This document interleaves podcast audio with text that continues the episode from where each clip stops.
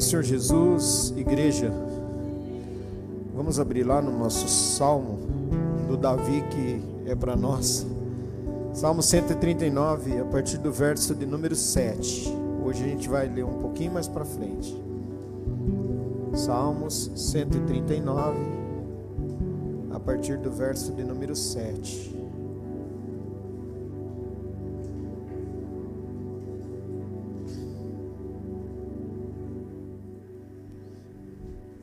Amém?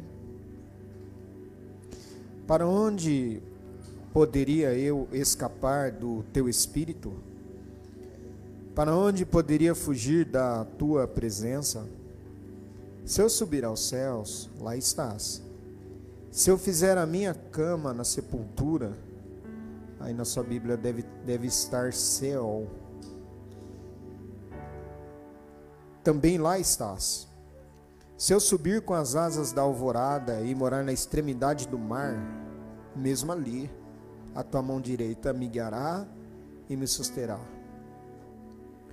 Mesmo que eu dissesse que as trevas me encobrirão e que a luz se tornará noite ao meu redor, verei que nem as trevas são escuras para ti.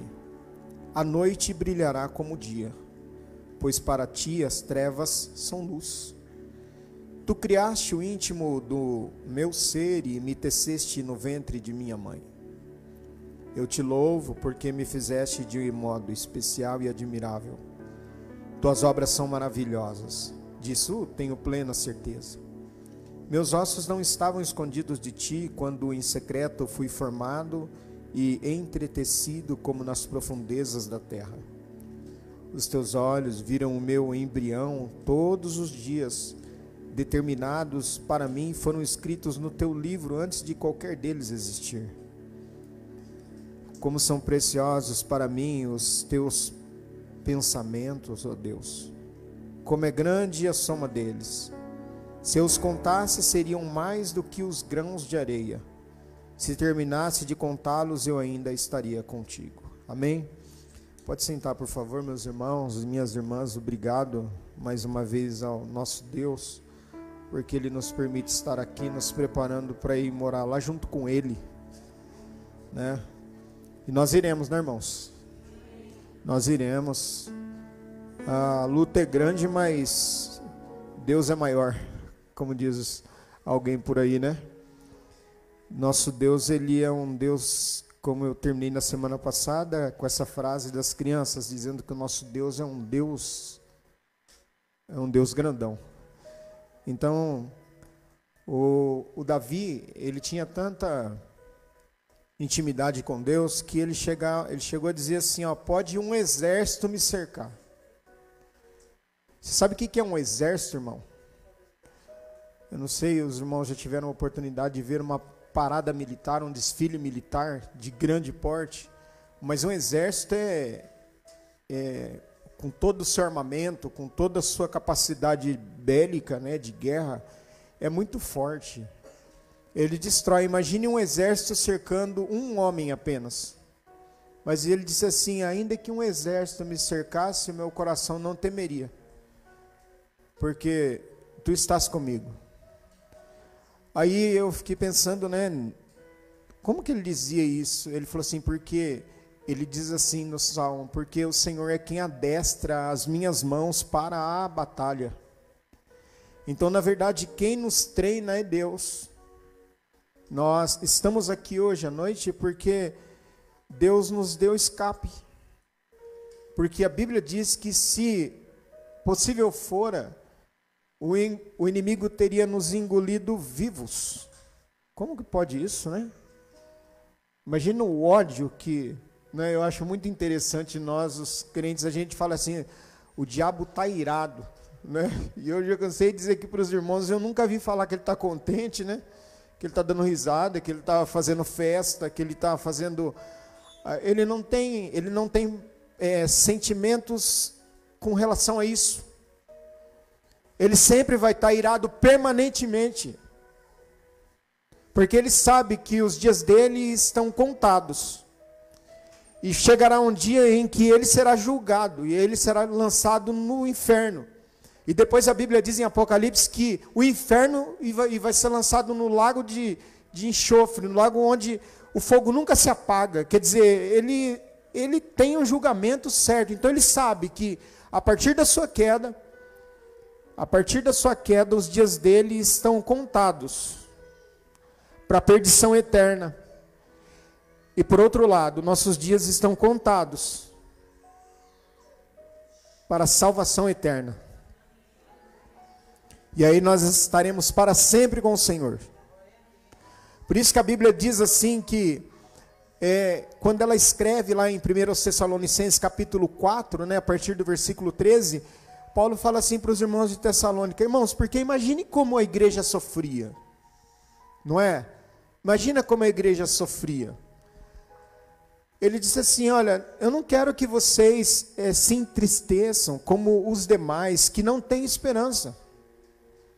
E fiquem pensando nos problemas desse mundo e dessa terra. Porque o mesmo Senhor descerá do céu com alarido, voz de arcanjo e trombeta de Deus. Os que estiverem mortos ressuscitarão primeiro. Depois nós, os que estivermos vivos, nos encontraremos com o Senhor nas nuvens e estaremos para sempre com o Senhor confortem ou consolem uns aos outros com, esta, com estas palavras.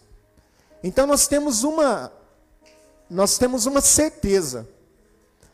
E essa certeza não há ninguém que pode tirar de nós, ninguém. Só se a gente quiser jogar fora, né? Mas a certeza que nós temos é que nós iremos morar com Deus. E por que que eu preciso conhecê-lo, né? Nós estamos falando sobre os atributos de Deus, que é quem define quem Deus é, ou procura definir quem Deus é. É preciso eu saber, sempre eu vou estar voltando, irmãos, porque é importante para a gente relembrar, para fixar isso. Porque eu me lembro que eu fiquei aqui nessa igreja, no primeiro um ano e meio aqui nessa congregação, nós ficamos estudando uma carta apenas, um ano e meio. A primeira carta da igreja de Corinto. E talvez alguns perceberam, talvez não perceberam, mas ainda que não perceberam, a nossa mente ela foi mudada. Porque a palavra tem poder. Eu não tenho poder que a palavra tem, mas a palavra ela é poderosa. Então eu me lembro que nesse um ano e meio, falando sobre 1 Coríntios, nós passamos por todos os capítulos. E tinha capítulo que a gente ficava meio receoso em pregar, tinha textos que a gente ficava meio constrangido, que Deus nos chamava a atenção, porque nós estávamos precisando. Então, é, quando a gente fala sobre a dimensão de Deus, não é, não é possível medir Deus. Então, poderíamos ficar falando sobre os atributos de Deus aqui um bom tempo. E por que que nós precisamos falar sobre os atributos de Deus? Bom, se é lógico que é para conhecê-lo melhor, para saber quem ele é, porque pode ser que você hoje está numa vida tranquila, ou razoavelmente, é, a palavra equilibrada, equilibrada, hoje, agora, dia 3 né, de novembro de 2000, dia 2 de novembro de 2022, mas pode ser que hoje, né, faltando um pouquinho já para encerrar mais um, mais um ano, você vai mudar de idade de novo. Nós iremos. E antigamente a gente ficava até meio chateado de falar isso. Hoje você tem que dar glória a Deus, porque você está vivo. Já é um lucro. É um lucro. E aí nós precisamos pensar sobre é, Deus, porque cada dia que passa, nós e hoje, eh, recapitulando, né, a sua vida pode estar um pouco equilibrada, né, mas ela não vai ser. Eu tenho uma notícia assim que talvez para alguns pode ser animadora, para outros desanimadora, mas ela não, nem sempre vai estar assim. Nem tudo vai estar tão redondinho assim.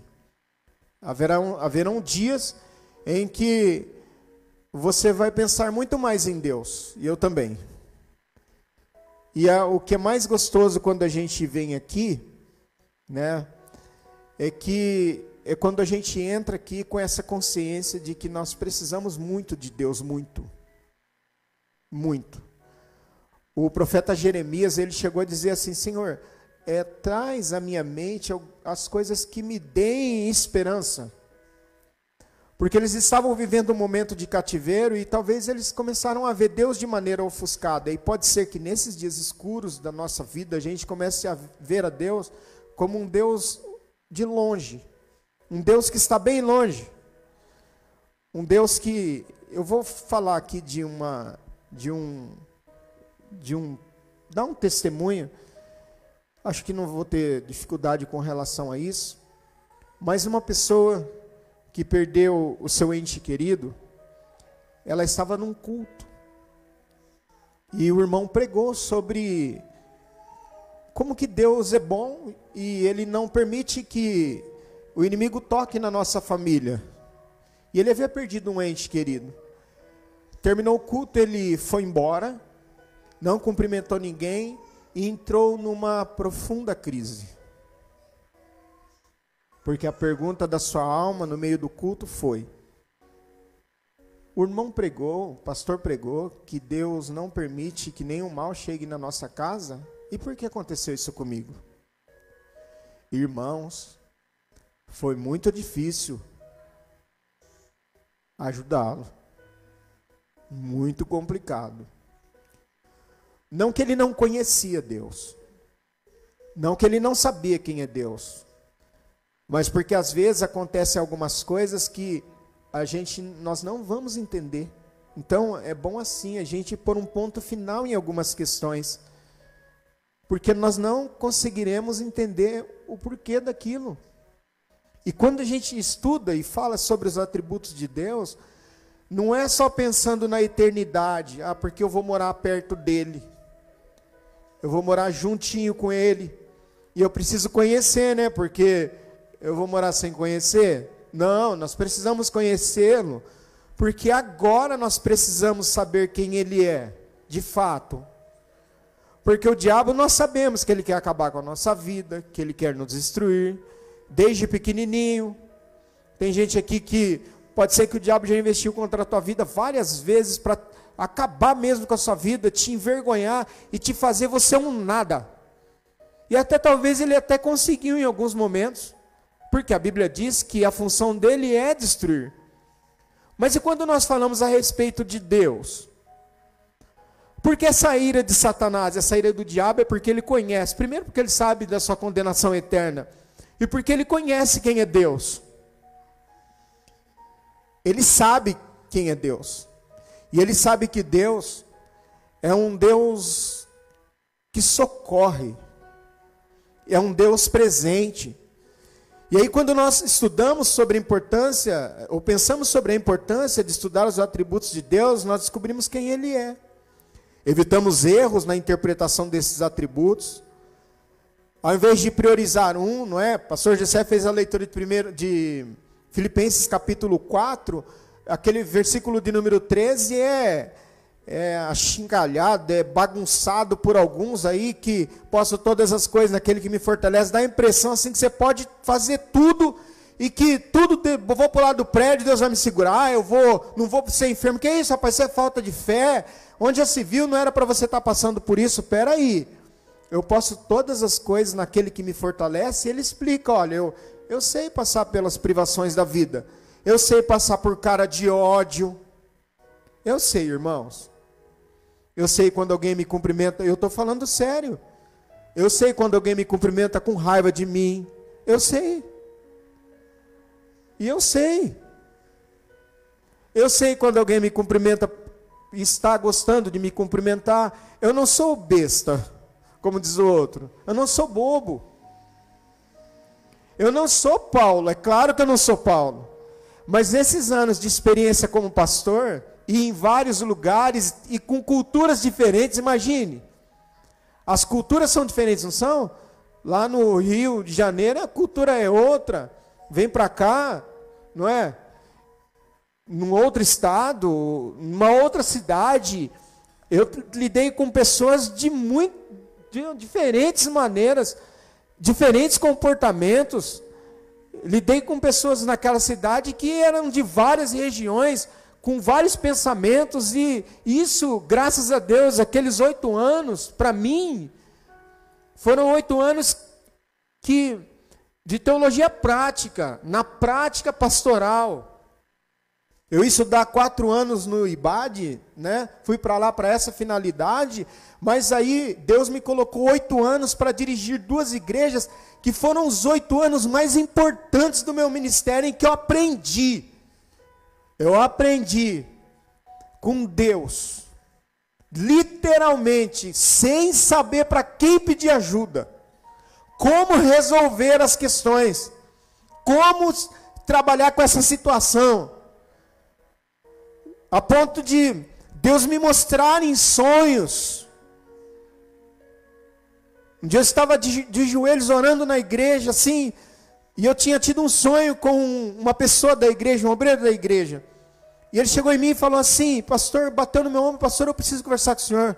Aí eu me lembro que tinha uma, uma, uma portinha assim que dava acesso ao, ao púlpito, uma escada, e em cima do púlpito era uma, é uma sala bem grande assim, sabe?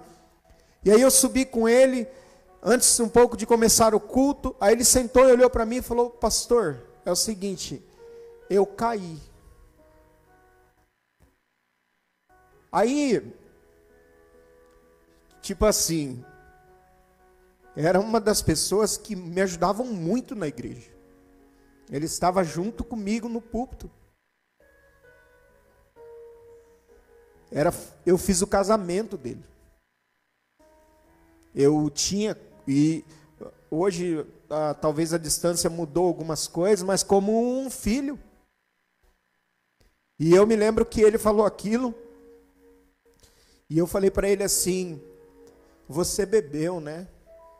Ele falou para mim, mas quem falou? Eu falei: Eu sonhei com você. Ele falou: Eu bebi, pastor.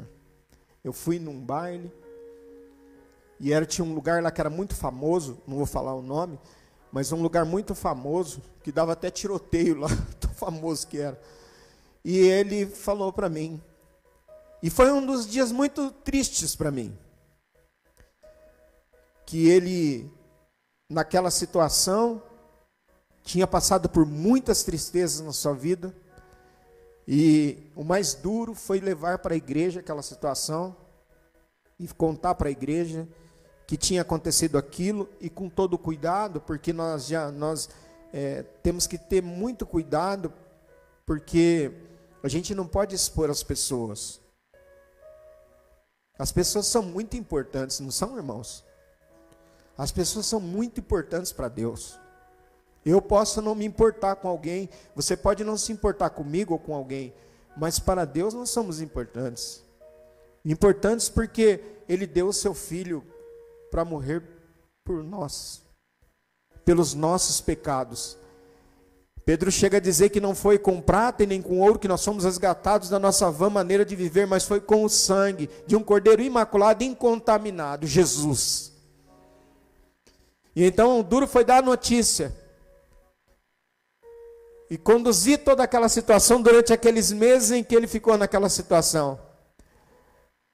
Mas a maior alegria foi no dia da Santa Ceia, quando eu disse assim: Passou, ele está de volta. Amém, meus irmãos? A igreja te amei.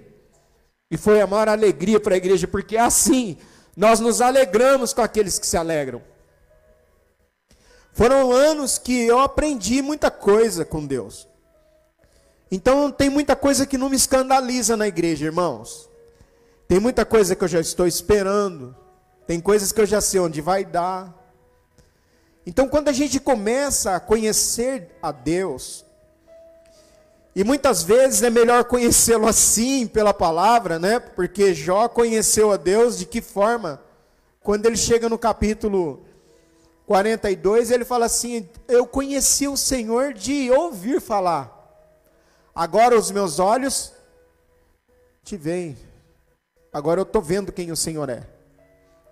E de fato, irmãos, não, é, Paulo diz assim: Eu não vos canso de dizer as mesmas coisas porque é segurança para vocês. Mas seja sincero aqui, cá entre nós, família de Deus. foram nos momentos mais cruciais e difíceis da nossa vida. Nesses momentos, foram os momentos que mais nós sentimos Deus perto de nós. Isso a gente não pode, não tem como excluir isso. Porque Deus, quanto mais nós nos conhe... quanto mais nós nos aproximamos dele, maior ele fica. Você mede com o teu filho, seu filho vai começar a medir com você, o filho, ele vai começar a medir a altura com você. E ele chega perto de você e fala: Nossa, pai, o senhor é grande, hein? Mas depois ele passa você. Ele não consegue, aí você não consegue mais, você fala assim, louco, cresceu, meu pai. Aí você começa a olhar para cima, assim, né? Só que tem uma coisa. Só que tem uma coisa. Eu estou falando para o filho normal que respeita os pais. O filho sempre vai ver o pai como uma figura de o meu pai, o meu pai, o meu pai está por aí. O meu pai falou, até hoje a gente fala, né? Meu pai falava, como meu pai falava como o pai falava. Sempre, pode ver, irmãos, é assim que funciona. E vai ser assim. Porque é, é a referência que nós temos. Agora você imagine Deus. A gente procurando conhecê-lo. E o nosso pai era dotado de muitos defeitos. Com certeza. Só que os defeitos dele, né? A gente olha pelas, pelo esforço, pela qualidade as qualidades, a luta para permanecer na igreja ou para criar os filhos. Alguns homens que não conheceram a Deus, você fala assim: meu pai era, era um homem trabalhador, honesto. E não demora muito para você já começar. Acho que é melhor a gente trocar de assunto, né, gente? Deixa para lá. Vamos trocar de assunto? Com Deus. Nosso pai tinha defeitos, Deus não tem defeitos. Deus é perfeito. E aí, nós precisamos pensar, e já pensamos que Deus, ele tem vida, ele é espírito, ele tem personalidade, que bênção isso. Ele é autoexistente, ninguém fez Deus. Ele é infinito. Ele é perfeito. Tem um hino, eu estava esses dias pensando nessa que eu preguei a semana passada sobre a perfeição de Deus, né? Perfeição e imensidão. Terminamos na imensidão. Mas tem um hino que, que fala assim: queria saber como era o seu rosto. E depois? É, como é que é? Inspirava fé e também confiança. E dava a todos Poxa vida. Eu queria saber. Esse rapaz ele queria saber. Eu quero saber. Eu quero saber. E ver Jesus. Ver a Jesus. E já pensou aquele dia? Porque a Bíblia diz em 1 Coríntios capítulo 15, versículo 58. É, sede firmes e constantes, sempre abundantes na obra do Senhor, sabendo que o vosso trabalho não é vão no Senhor. Deus está me vendo trabalhar aqui hoje. Ele está me vendo. Pode ser que ninguém veja. Pode ser que muitas pessoas não sabem onde você está. Que congregação que você está? Às vezes, né? Hoje aqui eu não conheço muito o pessoal, assim, tem muitos que eu não conheço, não sei quem é, não é? Mas às vezes pode ser que alguém pergunte: qual congregação que você está? Ah, eu estou lá no Jardim São Lucas. Jardim São Lucas? É, onde é essa congregação? Às vezes alguns nem sabem onde é a congregação. Só que Deus sabe. Deus sabe. E Deus sabe que o que nós estamos fazendo aqui hoje, nesse momento. Então, é, o maior desejo nosso é, é conhecê-lo, é saber quem ele é, como ele é, como será que é Jesus. Já parou para pensar? E aí, nós podemos pensar sobre, revisando ainda, a imensidão dele. E dentro dessa imensidão, nós falamos sobre a infinitude de Deus em relação ao espaço. Terminamos com a frase de um hino das crianças, que meu Deus é um Deus grandão. E para hoje, eu anotei aqui, ainda falei de errado, né? Dia 2 de novembro de 2022. Imensidão é a perfeição de Deus. Escuta aqui, ó. Imensidão é a perfeição de Deus pela qual ele transcende, ou seja, transcende é ultrapassa todas as limitações espaciais. E contudo está presente em todos os pontos do espaço com todo o seu ser pessoal. Não é panteísmo, panteísmo tudo é Deus. Não, o nosso Deus é um Deus transcendente. Ou seja, ele ultrapassa todos os termos. Se é que existe um termo, um marco que regula. Aqui, ó, esse aqui, aqui termina o espaço, aqui termina a terra. Depois, não, Deus domina a terra, Deus domina. Eu vou ler aqui daqui a pouco. Mas vamos lá, é melhor chegar lá. A imensidão de Deus é intensiva e não extensiva. Isto é, não significa extensão ilimitada no espaço, como o panteísmo. Não. A imensidão de Deus é transcendente no espaço. Eu vou explicar. Ela é intramundo, ou seja, imanente. Ela está dentro do mundo. A presença de Deus está aqui. Se você hoje chegou distraído e não acredita, não é problema de Deus, é? É problema meu ou seu. Porque ele é transcendente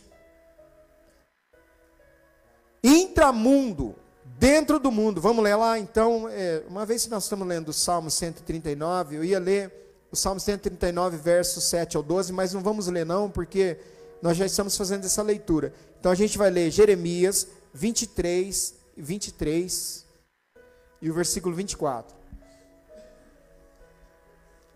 Sou eu apenas um Deus de perto?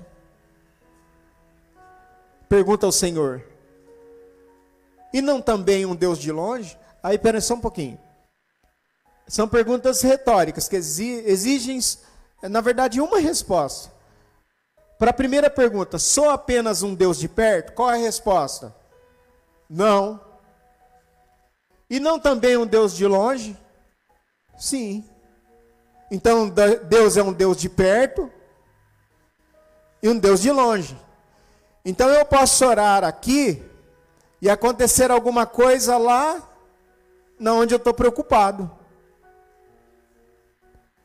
Porque o Deus de perto, mas ele também é um Deus de longe. E o versículo 24: Poderá alguém esconder-se sem que eu veja? Alguém que já brincou de esconde-esconde? Quando era pequenininho e falava assim, ó, e não sabia contar, e contava assim: um, dois, nove, dez. Aí eu falava, ah, não vale, tá roubando, porque sempre tinha um que ficava marcando, não achava lugar, esconde, esconde aqui, esconde aqui, ficava aquela cabeça de fora e pegou. Fulano aí. Ah, mas você contou um, dois, nove, dez? Tá errado. Mas tinha uns que se escondia, que era muito criativo. Essas pessoas têm que ser muito observadas. Porque elas vão, elas serão úteis de alguma maneira, muito. É uma personalidade bem diferente, que demora para achar. E aí a brincadeira ficava até chata, porque ele sumia. Ia esconder lá não sei na onde. Aí todo mundo achou todo mundo, só faltava beleza. Do nada aparecia. Onde você estava escondido? Não, não posso falar. É assim, né? E era assim ainda, cheio de coisa. Aí era de novo, sempre o mesmo. E sempre o mesmo que ficava marcando ali e acabavam achando rapidinho. Agora Deus pergunta: Poderá alguém esconder-se sem que eu veja? Pergunta o Senhor. Qual é a resposta para essa pergunta? Alguém pode brincar de esconde-esconde com Deus? Eu vou me esconder de Deus. Eu vou cobrir a cabeça com o edredom, e eu vou apagar a luz, e aí eu vou ficar aqui bem quieto, para não fazer barulho. E eu vou esconder de Deus. Só que o Salmo 139 diz assim: que as trevas são luz para Deus.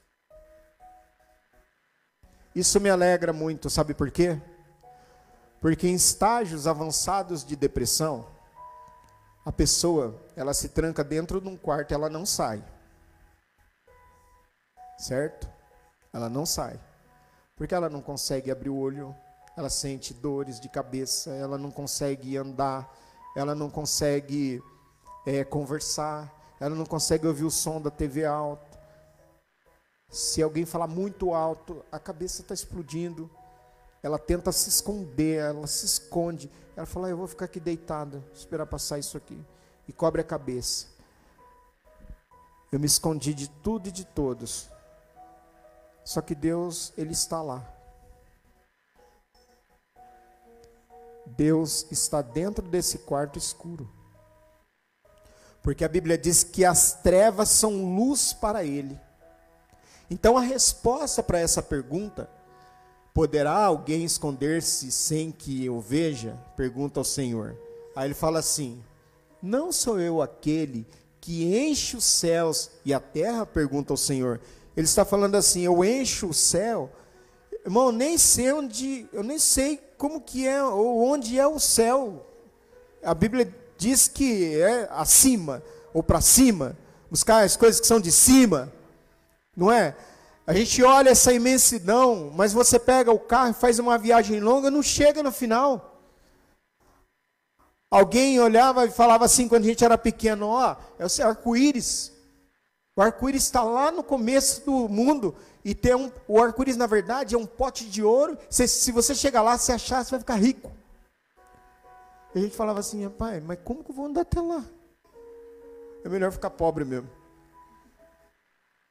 Porque você vai andando, não existe fim, não, você não consegue achar o fim. É imenso, isso eu estou falando a respeito da terra. A imensidão da terra. Agora você imagina a imensidão do universo. Mas a Bíblia diz que o nosso Deus, ele enche os céus. Imagina a glória, a, é Shekinah, né? A presença de Deus, a glória de Deus no céu. Como que é?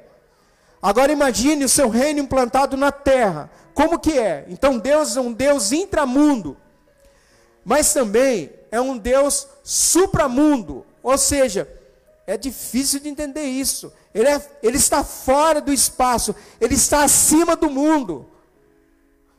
Deus é um Deus extramundo.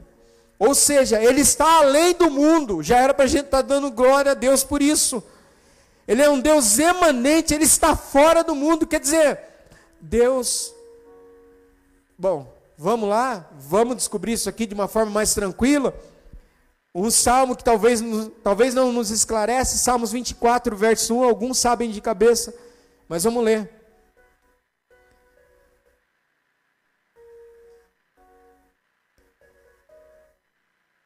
Os Salmos 24 e o verso de número 1. Quiser deixar na NVI mesmo. Coloca na ARA, Ronan, na RA, revista atualizada. É que eu queria a plenitude, né? Mas tudo bem, vamos. Ao Senhor pertence a terra, é revista corrigida. Do Senhor é a terra e a sua plenitude. O que, que, o que, que é plenitude? Depois, bom, vocês já viram tudo, né? Quem está prestando atenção, já viu tudo. O que é plenitude, irmãos? Do Senhor é a terra e a sua plenitude. Todas as coisas. Deus comanda, está no controle de todas as coisas. Por sua vontade e por, e por sua permissão. Então ele manda. Ele desmanda se ele assim o quiser porque todo o controle está debaixo de suas mãos. Do Senhor é a terra e a sua plenitude. Já bastava, porque plenitude engloba tudo. Mas o salmista diz assim: o mundo. Que mundo? O mundo físico, o sistema. E aqueles que nele habitam. Então nós somos de quem? Nós estamos habitando nesse mundo. Então nós somos de de quem que nós somos, irmãos? De Deus. Alguém fala assim: você não vale nada, você não tem valor nenhum. Mas nós somos propriedade de Deus. Queira o diabo ou não, nós fizemos uma confissão de fé, aceitamos a Jesus como nosso único e suficiente Salvador. Prometemos que entregamos a nossa vida para Ele. Você não entregou a sua vida para Jesus? Então, não foi lá no tanque batismal depois, alguns os que foram, e lá você fez a confissão pública e falou assim: sabe de uma coisa? Eu chega. Chega. Eu não quero mais viver uma vida dúbia. Eu quero me entregar completamente. Irmãos, nós entramos a partir daquele momento. Na verdade, nós não entramos numa guerra, que a guerra é, por exemplo, é, Entrar numa guerra é quando eu eu me alistei para aquela guerra ou, ou aliás, entrei sem saber muitas vezes. Nessa guerra aqui, nós já estávamos desde quando nós nascemos. É uma guerra odiosa, que o diabo nos odeia desde quando a gente foi pré-concebido no ventre da nossa mãe. Vai nascer, vai nascer, vai nascer e eu vou matar. Ele vai ser meu cavalo. Aí em determinado momento ouvimos uma palavra Jesus ganha o nosso coração. E aí a gente vem, não sei se foi na sua casa, não sei se foi num culto do lar, lá, aquele culto na casa doméstico. Eu não sei se foi no culto lá que a mãe e o pai fazia. Em casa a gente tinha o hábito dos, dos meninos todos, a gente fazia o culto doméstico na nossa casa não sei se dava para fazer todos os dias, Regiane. Não lembro se dava os dias da igreja que a gente não fazia, né? Mas a gente fazia os cultos domésticos na nossa casa. Sempre nós fizemos com os meninos. Dia de cada um contar a história, quem ia falar, fazer a oração. E aí a gente, aí geralmente eu contava a história enquanto eles eram mais pequenininhos e eu fazia toda a encenação com eles dos do mar, da tempestade, na tempestade, eu pegava eles no colo e jogava para cima, o mar fazia assim, e fazia aquele teatro em casa. E aí eles, chegava a vez, quando eles começaram a falar, eles contavam histórias. Um deles contava a história do é, bezerro cevado. Só que aí ele falava, um, falava assim, besouro cevado. Aí nós fomos ensinando, decorava os versículos da Bíblia, cantando, cantava para eles assim, aquele Salmos, é, Jó 42 e 2, bem sei o que tudo podes, nenhum dos teus, dos teus pensamentos podem ser impedidos. A gente batucava assim em casa, assim, ó, e cantava, eu não vou cantar aqui, tá? Mas a gente cantava, cantava até que eles decoravam. Aí falava, ah, aí, próximo culto, hoje é você que vai falar. Não, você vai dar um testemunho aí, vai falar alguma coisa. Nem sei se a gente tem alguma coisa gravada sobre isso. Mas a gente inculcava, colocava, não sei onde que você aceitou Jesus. Mas eu sei que um dia você falou assim, ó, eu quero. A partir daquele momento, não é que você entrou numa guerra. É que você acordou para a guerra. E você então que estava morto e tomava tiro ainda, né? Morto tomando tiro. Agora você se posicionou, permitiu que Jesus, esse Deus, que é o dono de todas as coisas, tomasse posse da sua vida. Agora você é meu. Acordou? Acordou para a realidade? Aí você fala assim: ai meu Deus, por que para a gente que é crente tudo é mais difícil? Não é. Não é que é mais difícil, é que você tem a percepção dada pelo Espírito Santo de que é guerra. E a gente tem medo de guerra, não tem? Você não tem medo da guerra? Se hoje saísse uma convocação, tem umas coisas, umas coisas que eles fazem no Face aí, que, que faz umas pegadinhas, bate palma na casa do rapaz, fala assim, ó, tá aqui, dá, dá um farda pro rapaz fala assim, o que, que é isso? O pai fala assim, o que, que é isso? Fala, você está convocado. Você não é reservista, está convocado, vai ter guerra, estou aqui. Mas eu nem tirei medida de falar, não, fala, fala para alguém ajustar e se apresenta no quartel. Senão você está preso. O cara fica louco. Você não vou? Não, se você não for, você vai preso.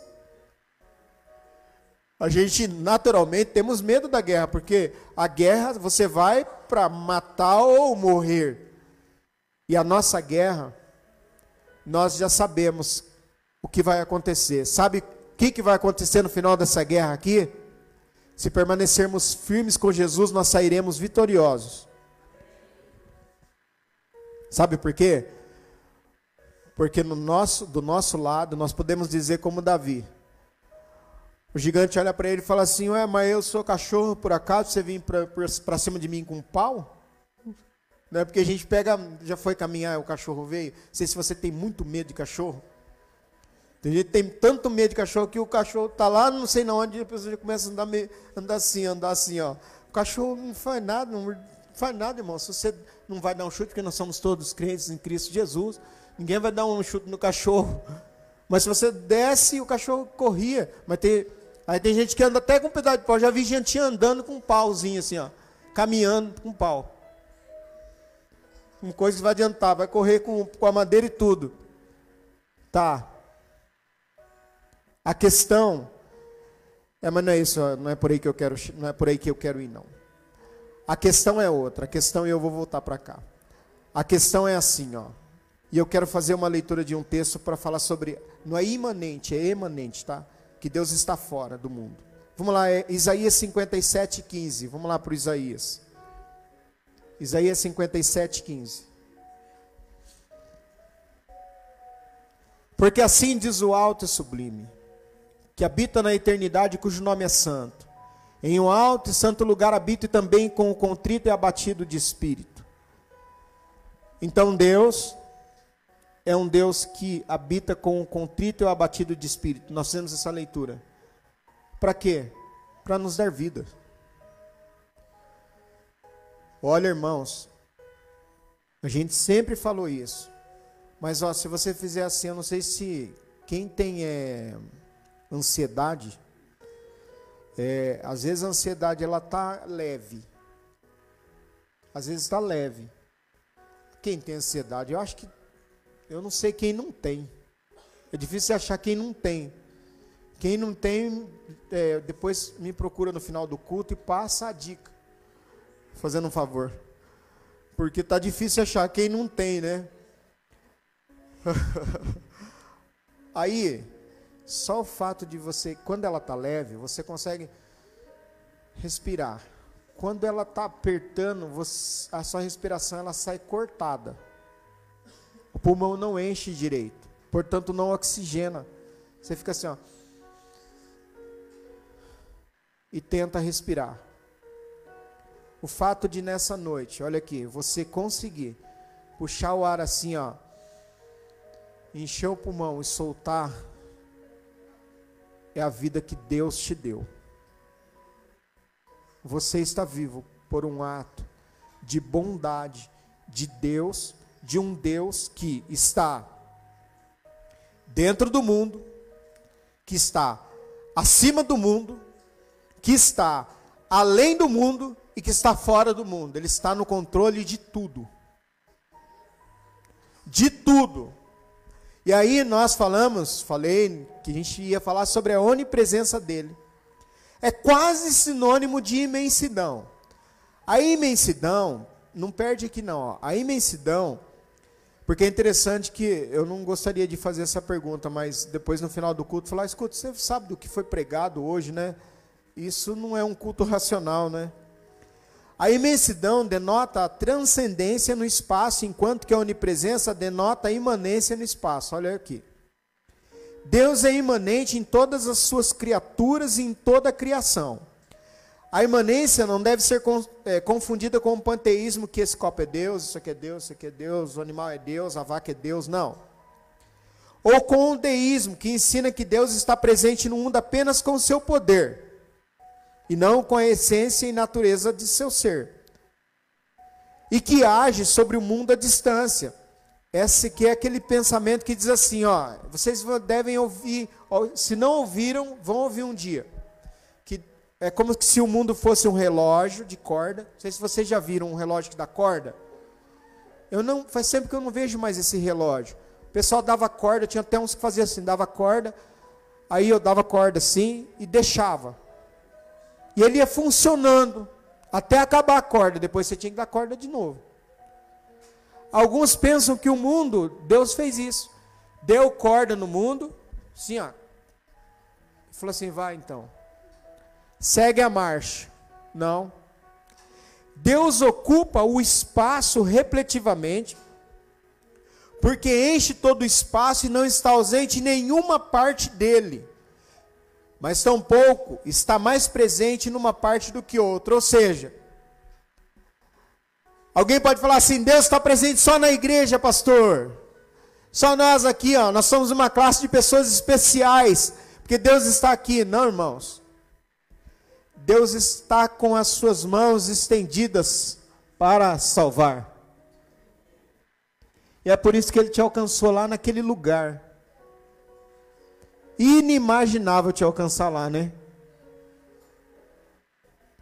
Você fala assim: ah, não, mas só que no meu caso, pastor, eu sempre fui crente. Claro que não.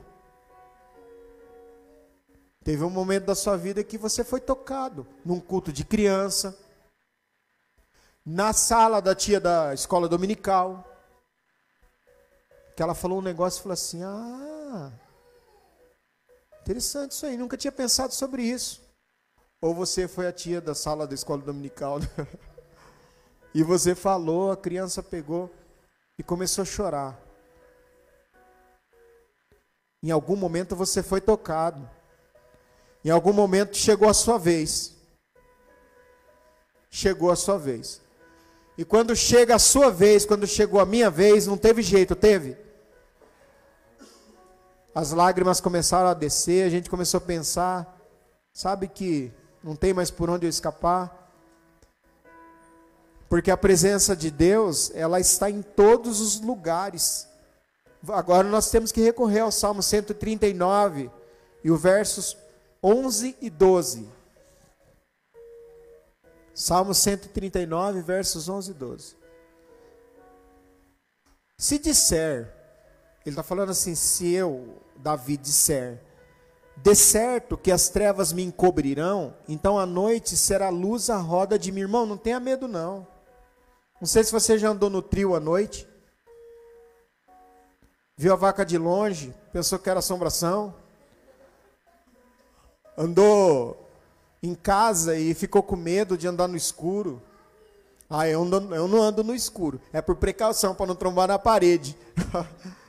né? Só Deus sabe por que, que não anda no escuro. Às vezes tem medo, sai correndo, igual criança, fala assim: preciso no banheiro, dá para acender a luz para mim? Bate, vai até na porta do teu quarto, seu filho vai fazer isso, viu? Bate até na porta do teu quarto, você dormindo. Meu Deus, o que, que foi? Dá para acender a luz para mim que eu tô, tenho que ir no banheiro. Fala, meu Deus, mas já chegou até aqui, por que, que não continua? Eu preciso ir no banheiro. Medo do escuro. Mas até ali a tua luz. E aqui, irmãos, nós podemos entender a escuridão aqui, não só como. Tem um livro que chama Noite Escura da Alma, né? Mas a, escura, a escuridão da alma. Eu não sei se os irmãos já passaram por isso. A noite escura da alma é quando você perde a perspectiva na vida. E você fala assim, ó, Paz, a vida não faz sentido para mim mais não, hein? Você já pensou um pastor em crise? Eu já entrei em crise como pastor. Em crise de pensar assim, será que será que eu estou no caminho certo mesmo? Será que Deus me chamou para isso mesmo? Será que vale a pena tudo isso que eu estou fazendo? Será que vale a pena pregar? Será que vale a pena eu sentar e ficar estudando para pregar? Eu acho que não vale a pena não. As escuridões da nossa alma, mas até nesse momento a noite será luz à roda de mim. O verso 12. Nem ainda as trevas me escondem de ti, mas a noite resplandece como o dia. Olha que interessante isso aqui, ó. As trevas e a luz são para ti a mesma coisa. Então, para Deus tanto faz, irmãos. Olha aqui, ó. Tem gente que fala assim, ó, eu oro de madrugada porque a fila é menor. E o pessoal da Coreia e do Japão está acordado, eles são em maior número, maior número que nós. e estão orando, muitos deles. Então, a competição, se for competir, como se Deus obedecesse uma ordem de, de chegada, né? Ô, oh, eu cheguei primeiro, eu estou pedindo. Tem gente que briga por causa de fila, não tem? Vocês já presenciaram briga por causa de fila? Os irmãos nunca brigaram. Aqui não, né? Não é possível que alguém aqui criou caso, né? A pessoa chegou. E, irmãos, e ó, você, você acredita que dá vontade de brigar mesmo? Porque esses dias eu estava na farmácia, o homem na minha frente na farmácia, chegou uma moça assim, ela passou assim por nós assim. Foi lá na moça assim, foi, quer dizer, eu, eu era uma, uma árvore, o outro homem era outra árvore. E aí ela passou e foi lá, da vontade. Só que daí tinha uma moça, tinha uma moça. E aí a moça pegou e sabe o que ela fez? A moça pegou e saiu na frente dela assim, mais rápido assim, saiu. Aí eu peguei por, por dentro de mim. Eu falei assim, é bem feito. Porque como que pode uma pessoa, uma pessoa, uma pessoa furar a sua fila, irmão? Você está ali, você é o quê? Você, eu achei que eu fosse o, aquela coisa que demarca a fila, certo? Porque como que ela passa? Agora, imagina, com Deus não, não existe essa fila de oração. Eu cheguei primeiro duas horas da manhã, então vou ser bem mais abençoado. Não. Para Deus não existe. As trevas e a luz são para ti a mesma coisa. Porque o nosso Deus é a luz do mundo. E quem anda com ele não ficará em trevas, não andará nas trevas. Senhor, estou aqui, está tudo escuro para mim. Não, Deus está cuidando de você. Deus está cuidando de nós. Deus é imanente em todas as suas criaturas. Não, aqui eu li. Deus ocupa o espaço, repetitivamente. Não é isso? O exemplo está ali.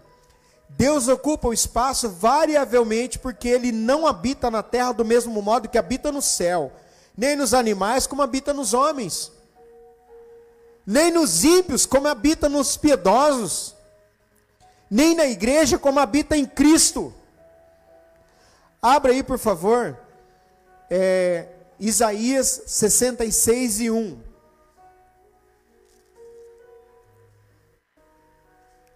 Assim diz o Senhor: O céu é o meu trono. Então Deus tem um trono, certo?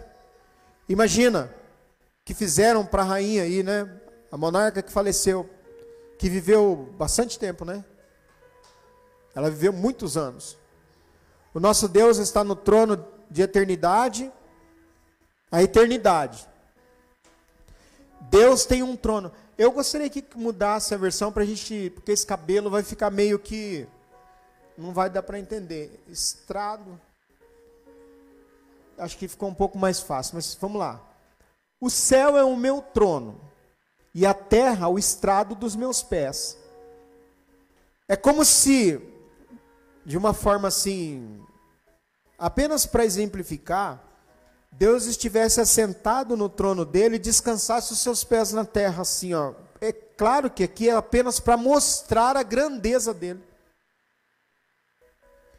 Imagina uma perna, né? Deus no céu, no terceiro céu, uma perna que alcance a terra. É só para a gente pensar um pouquinho na grandeza que é Deus. Que espécie de casa vocês me edificarão? É este o meu lugar de descanso? Quer dizer, eu sou tão grande. Agora vamos comparar dois textos aqui. Efésios 1 e 23, para ficar mais claro. Efésios 1 e 23.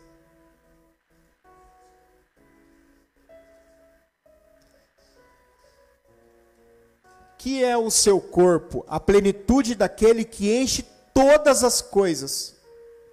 Ele encheu o seu coração?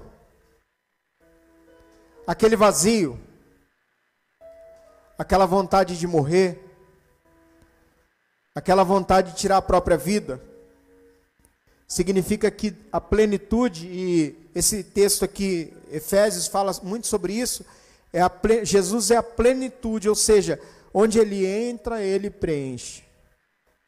Havia um vazio, ele preencheu. Em toda e qualquer circunstância. Vamos comparar esse texto com Colossenses 2 e 9? Bom, a plenitude dele enche todas as coisas. E em qualquer circunstância. Porque nele, por que, que ele faz isso? Por que, que Cristo faz isso? Porque em Cristo habita corporalmente toda a plenitude da divindade. Significa sim que Cristo é Deus.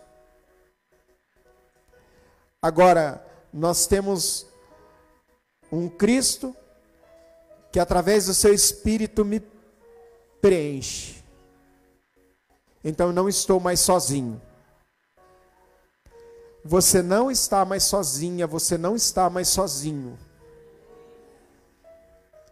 Ainda que a gente pense por alguns momentos da nossa vida, e é tão interessante isso, irmãos, que por método, a Bíblia, a gente pode usar o Antigo Testamento de uma forma bem tranquila, porque Deus diz assim: Eu vou te levar você ao deserto. Deserto é lugar de ficar sozinho. E lá eu vou falar no teu coração. Pode acontecer sim, de às vezes Deus me deixar num lugar sozinho, que você vai ter vontade de falar para alguém e não vai conseguir. Você vai falar assim, ó. Bem que eu gostaria de encontrar alguém para falar o que eu estou sentindo. Você não vai encontrar. São momentos que Deus nos leva a determinados lugares. Sabe para quê?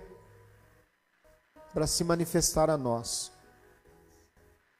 E aí, irmão, não adianta reclamar. Não é culpa do irmão.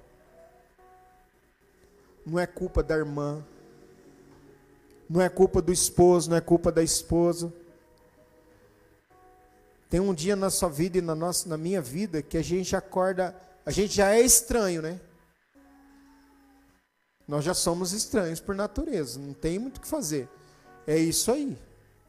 Mas tem dia que você acorda mais estranho ainda. E aí você acorda quietão ou quietona. E você fala assim: ah, não estou afim de falar com ninguém hoje. Estou querendo ficar quieto. Se você, se você, talvez você é daqueles que falam mais do que a boca, aí você chega no teu serviço quieto, todo mundo olha e fala assim: ah, que que deu? Mas você chega lá no seu serviço, trabalha, fica quieto. Todo mundo fica conversando, puxa a conversa. E aí, como é que foi? Final de semana? Foi bom. Foi legal. E continua lá. Aí você chega na sua casa, na hora do almoço, aí você dobra o seu joelho e fala com Deus. Irmão, não demora muito para ele se manifestar porque é o dia que Deus te conduziu à solidão para te preencher. Porque amigos não preenchem. E a esposa e o esposo têm que entender isso. Que vai ter dia que é só você e Deus. E nesse dia Deus vai te preencher. Deus vai colocar as coisas no lugar. Porque é só Ele que pode fazer isso porque Ele é um Deus que é imenso. E a gente, para fechar, eu vou só ler: imutabilidade. É o atributo pelo qual nós falaremos na semana que vem, se Deus assim permitir. Como, aquele, como aquela frase, né? A gente encerra aquela frase, eu sou liso, só que imensidão. É imutabilidade, é o atributo pelo qual não encontramos nenhuma mudança em Deus em sua natureza, em seus atributos e em, seus, em seu conselho. Deus não muda. É aquela frase: se amanhã eu acordar, Deus estará comigo. E se eu não acordar, eu estarei com Deus. Amém?